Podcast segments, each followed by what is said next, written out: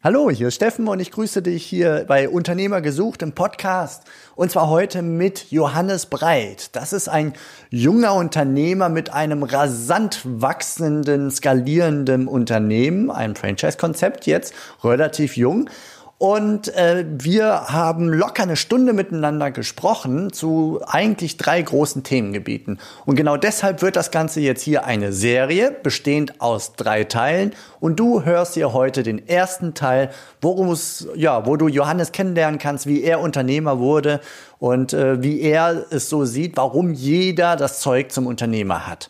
Hörst du dann die nächsten Episoden weiter, dann wirst du erfahren, wie man mit Storebox, seinem Franchise-System, Unternehmer auf Probe werden kann, also nebenberufliches austesten kann und welche Erfahrungen er und seine Kompagnons gemacht haben mit Business Angels und Investoren, wie sie sie ab der allerersten Stunde schon mit ins Boot geholt haben, als sie die allerersten äh, Kunden hatten und ja, wie sie mit ihnen umgegangen sind, wie sie die Verträge geschlossen haben und so weiter. Da plaudert er ein bisschen aus dem Nähkästchen.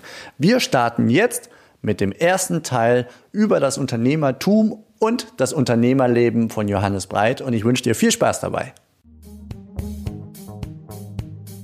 Herzlich willkommen bei Unternehmer gesucht, der Podcast über den Weg der Selbstständigkeit, die Entwicklung als Unternehmer und den Willen zur Veränderung.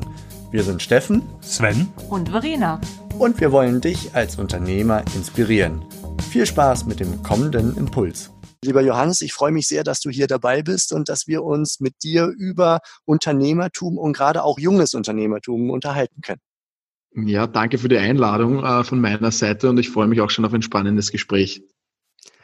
Ja, ich habe es eben schon so angedeutet, junger Franchisegeber. Das gilt sowohl, was dein persönliches Alter angeht. Ne? Du wirst jetzt in Kürze 30. Mhm. Und gleichzeitig gilt das auch für das Franchise-System, das du aufbaust, das äh, jetzt seit wenigen Jahren entsteht. Wobei man sagen mhm. muss, du hast vorher mit einem klassischen Unternehmenskonzept bist du gestartet und es hat sich jetzt in den letzten zwei, drei Jahren zu einem Franchise-System weiterentwickelt, wo du auf der Franchise-Schiene unterwegs bist. Mhm. Und zwar mit der sogenannten Storebox-Thematik. Da gehen wir gleich sicherlich noch drauf ein. Und ich ja. habe das Gefühl, aus dem, was ich über dich weiß, du bist ein Vollblutunternehmer aus Österreich mit aktuell mächtig Wachstum dahinter, äh, auch mit entsprechenden Investoren, Business Angels und ähnliches, worauf wir gleich eingehen können, und einem ja sehr innovativen digitalen Produkt, in einer Branche, wo viele Dinge ziemlich angestaubt sind. Also so zumindest mhm. stelle ich mir die Sachen in euren Storeboxen vor. Fahrräder, Omas äh, Wohnzimmerlampe oder ähnliches. Ähm, ja, ist das, ist das so? Kann man sagen, du bist quasi so ein bisschen revolutionär unterwegs in einer angestaubten Branche? Also ich, ich hoffe doch. Also es ist zumindest der Anspruch von mir an, an mich, aber auch an äh, das Unternehmen von mir, an Storebox, dass wir, wie du richtig gesagt hast, in einer grundsätzlich sehr arrivierten Branche unterwegs sind das heißt, Prozesse äh, sind sehr veraltet, sind sehr offline und analog. Ähm, ich weiß nicht, ob du schon mal das Problem hattest, dass du äh, zu wenig Platz hattest und dir wo ein Self-Storage mieten musstest. Ähm, wenn ja, dann kennst du das. Wenn nicht, äh, ähm, kannst du dir das so vorstellen wie bei einer Wohnungsanmietung. Also da gehst du tatsächlich hin mit Meldezettel, mit Dokumenten von dir, musst Formulare ausfüllen vor Ort bei den Öffnungszeiten.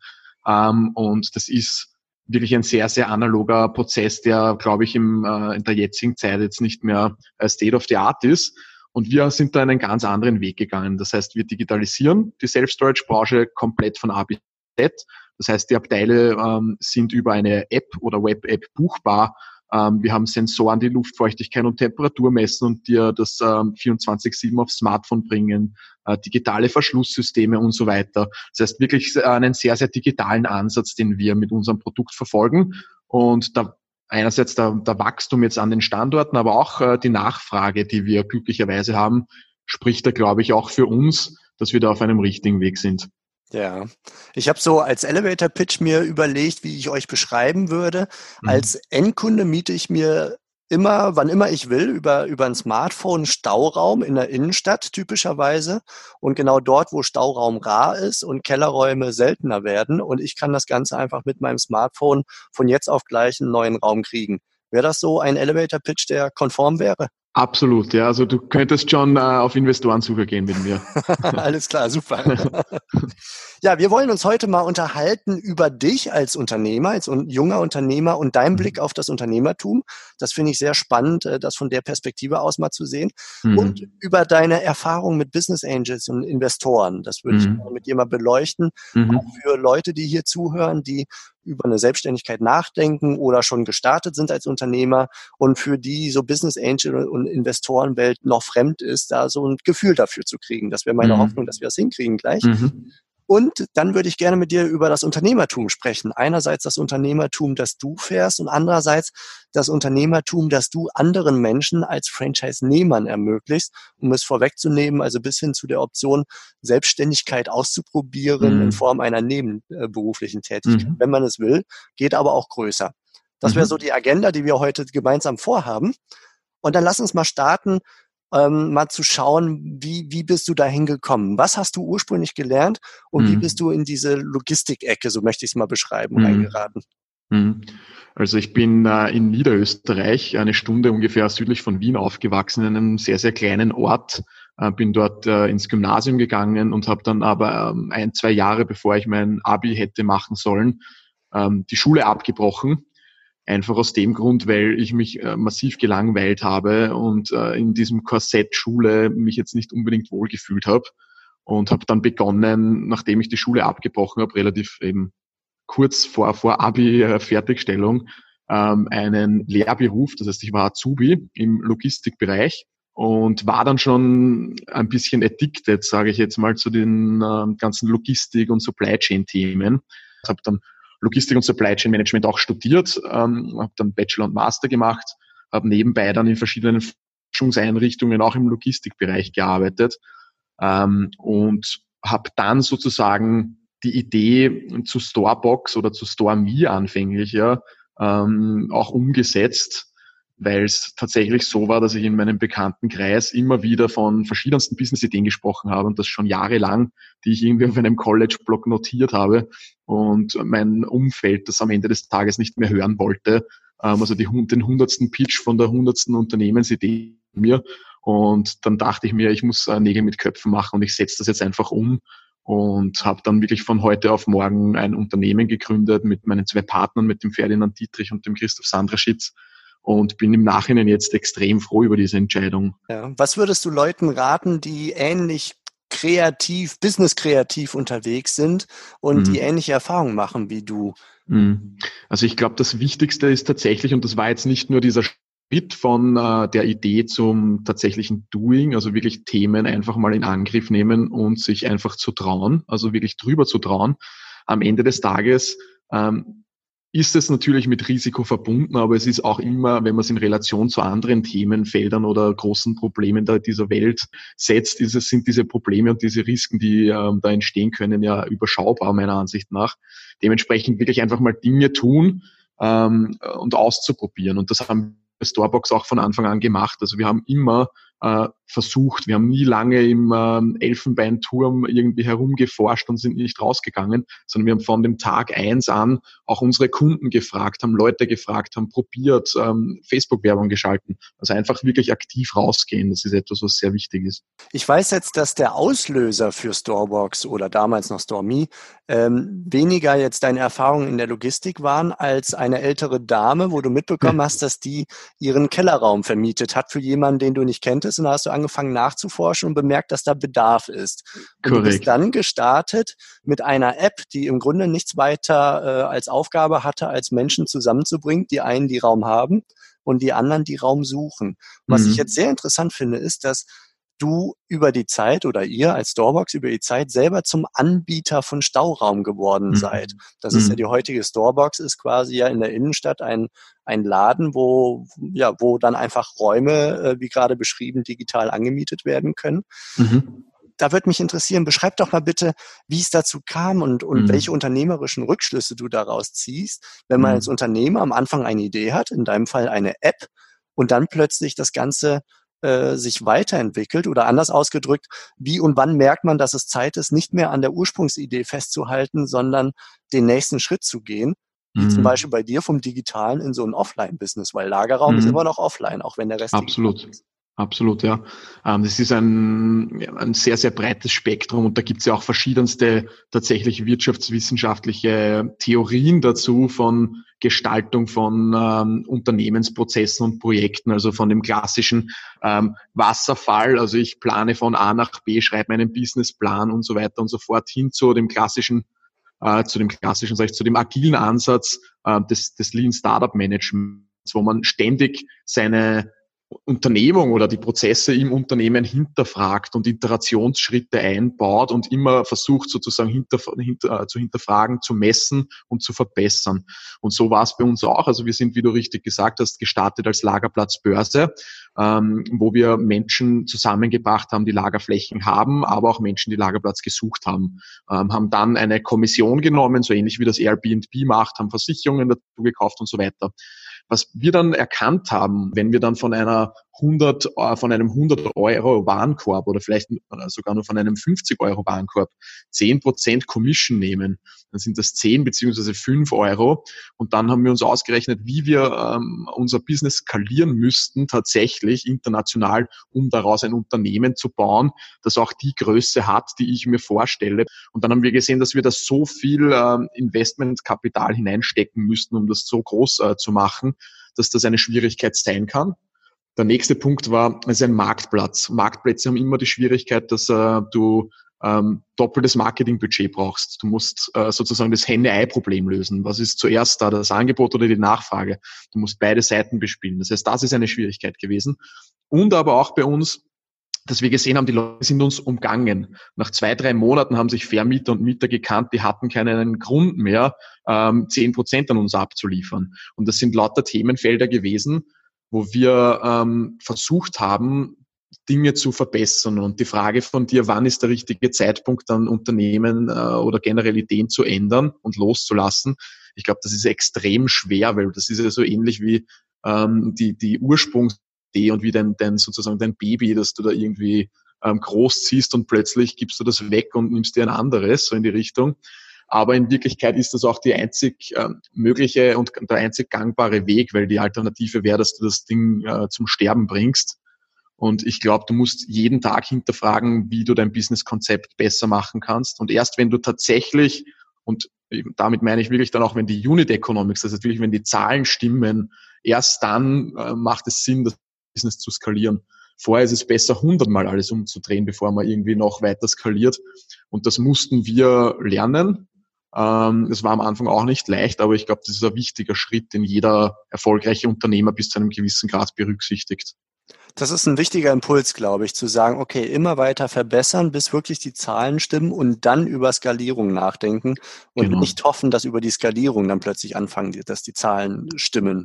Absolut, ja. Das wäre dann ähm, die, falsche ja. Perspektive. Wie lange hat das bei dir gedauert? Also die Store Me Lagerplatz Börse haben wir gelauncht am 15. Jänner 2016 haben davor circa ein halbes Jahr daran gearbeitet, das heißt programmiert und äh, klassisch auch Business Model geschrieben und so weiter, ähm, haben dann ein halbes Jahr lang beobachtet und hatten aber auch zu dem Zeitpunkt, als wir launchen, beziehungsweise ein paar Wochen später schon unsere ersten Investoren. Und okay. da hatten wir am Anfang tatsächlich auf Monatsbasis Abstimmungen mit, mit diesen Investoren.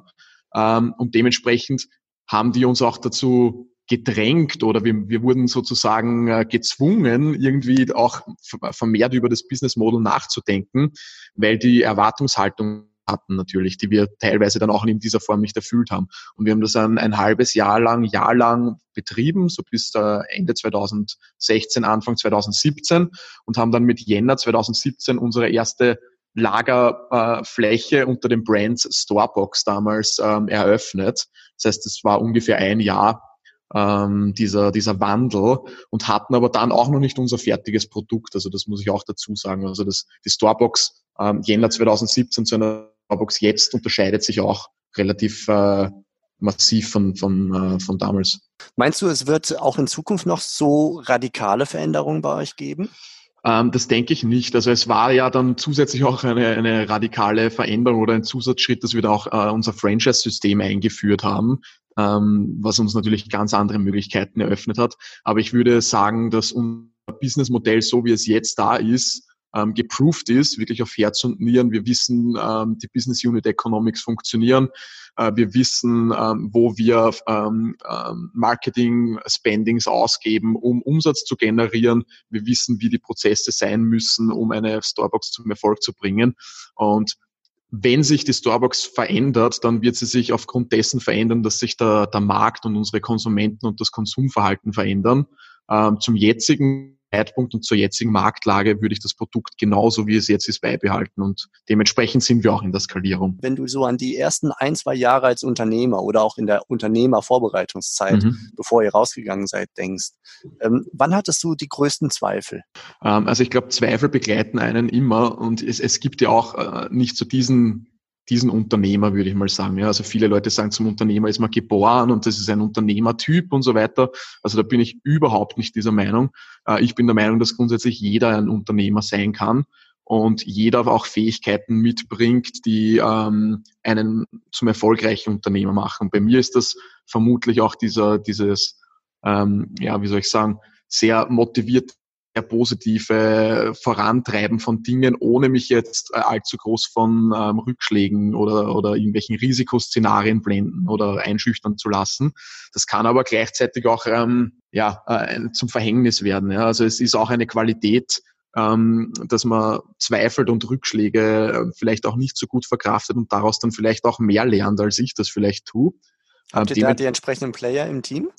Definitiv, ja. Also wir sind da sehr, sehr divers aufgestellt. Es sind, ähm, ich habe zwei Co-Founder und mein CTO, ähm, der Christoph Sanderschitz, der ist da das völlige Gegenteil von mir, würde ich mal sagen. Also der ist da ähm, ich will jetzt nicht sagen der Pessimist, aber der ist der, der sucht die Fehler. Also dem, dem bringst du die beste Lösung eines Problems oder den besten Plan und er wird einen Fehler finden in diesem System. Also der klassische ähm, Advocat Diaboli.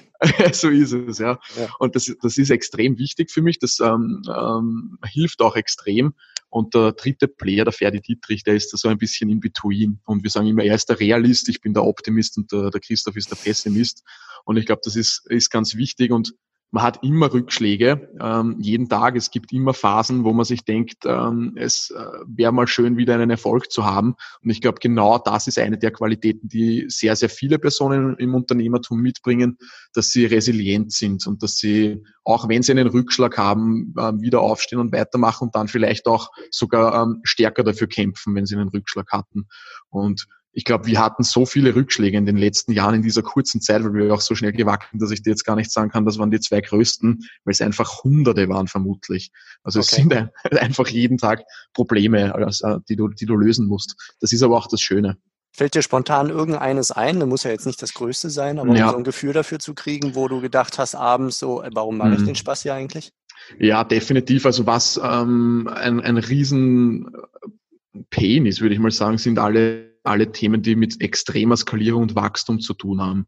Ähm, also ich glaube, diese Growing Pains sind etwas, wo man sich denkt, warum, warum macht man das dann am Ende des Tages, wenn ein Unternehmen gut funktioniert, äh, wenn du Wachstum da hast, die Zahlen passen, warum ähm, willst du dann noch schneller laufen? Warum willst du das noch größer machen? Und ähm, dann hat man auch natürlich Zweifel, jetzt nicht nur als Person, aber auch als Unterne äh, Unternehmer, ähm, warum man das macht und auch ähm, Ängste natürlich dann, die dahin gehen, auch mit seiner Persönlichkeit ähm, auch diesen Schritt weit mitkommen kann und diese, diese Geschwindigkeit auch tragen kann. Weil natürlich hat man auch ähm, persönliche ähm, Einbußen. Ja. Also es ist gerade am Anfang als Unternehmer ist der Freundeskreis wird definitiv kleiner. Also das, das merkt man relativ zügig und ähm, man hat dann auch nicht mehr so viel Zeit, irgendwie mit Freunden essen zu gehen oder zum Sport zu gehen.